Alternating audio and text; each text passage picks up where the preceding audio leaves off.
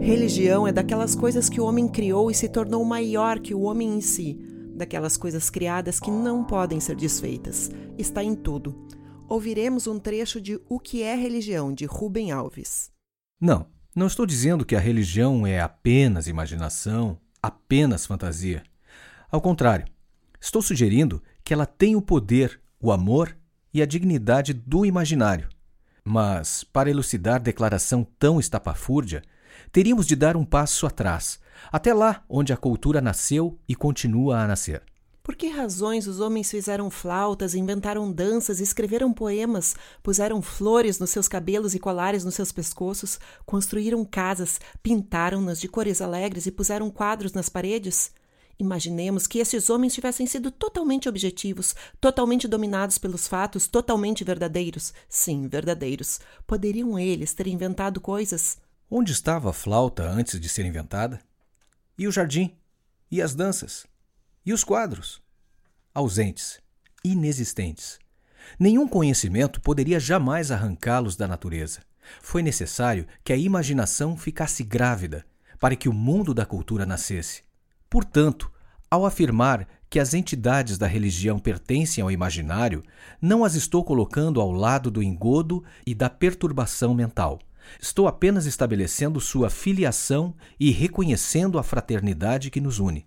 Começamos falando dos animais, de como eles sobrevivem, a adaptação dos seus corpos ao ambiente, a adaptação do ambiente aos seus corpos. Passamos então ao homem, que não sobrevive por meios de artifícios de adaptação física, pois ele cria a cultura e, com ela, as redes simbólicas da religião. E o leitor teria agora todo o direito de nos perguntar: mas e essas redes simbólicas?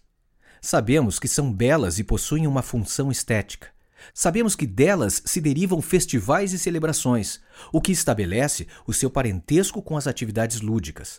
Mas, além disso, para que servem? Que uso lhes dão os homens? Serão apenas ornamentos supérfluos? A sobrevivência depende de coisas e atividades práticas, materiais, como ferramentas, armas, comida, trabalho. Poderão os símbolos, entidades tão débeis e diáfanas nascidas da imaginação, competir com a eficácia daquilo que é material e concreto? Sobrevivência tem a ver com a ordem. Observe os animais. Nada fazem a esmo. Não há improvisações. Por séculos e milênios, seu comportamento tem desenhado os mesmos padrões. Quando por uma razão qualquer essa ordem inscrita nos seus organismos entra em colapso, o comportamento perde a unidade e direção. E a vida se vai.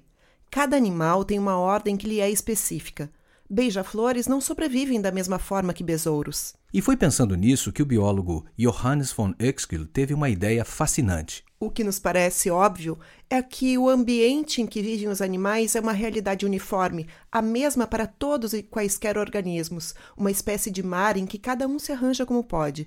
Uexküll teve a coragem de se perguntar: será assim para os animais? Moscas, borboletas, lesmas, cavalos marinhos viverão num mesmo mundo? E poderíamos imaginar o ambiente como se fosse um grande órgão adormecido, e cada organismo um organista que faz brotar do instrumento a sua melodia específica. Assim, não existiria o um ambiente em si mesmo. O que existe para o animal é aquele mundo criado à sua imagem e semelhança, que resulta da atividade do corpo sobre aquilo que está ao seu redor. Cada animal é uma melodia que, ao se fazer soar, faz com que tudo ao seu redor reverbere, com as mesmas notas harmônicas e a mesma linha sonora. A analogia não serve de todo, porque sabemos que os homens não são governados por seus organismos. Suas músicas não são biológicas, mas culturais.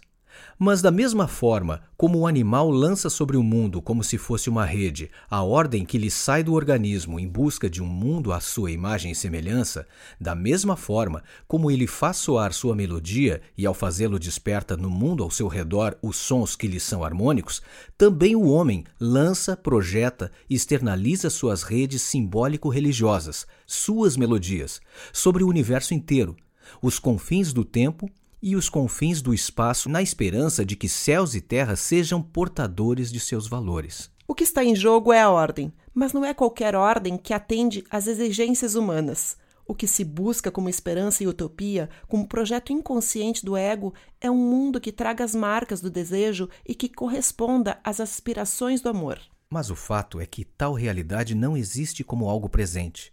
E a religião aparece como a grande hipótese e aposta de que o universo inteiro possui uma face humana. Que ciência poderia construir tal horizonte?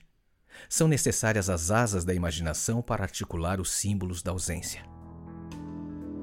Sobre nós. Direção: Raquel Grabowska. Trilha: Ângelo Primon. Roteiro e produção: Georgia Santos e Raquel Grabowska. Elenco: Ângelo Primon e Raquel Grabowska.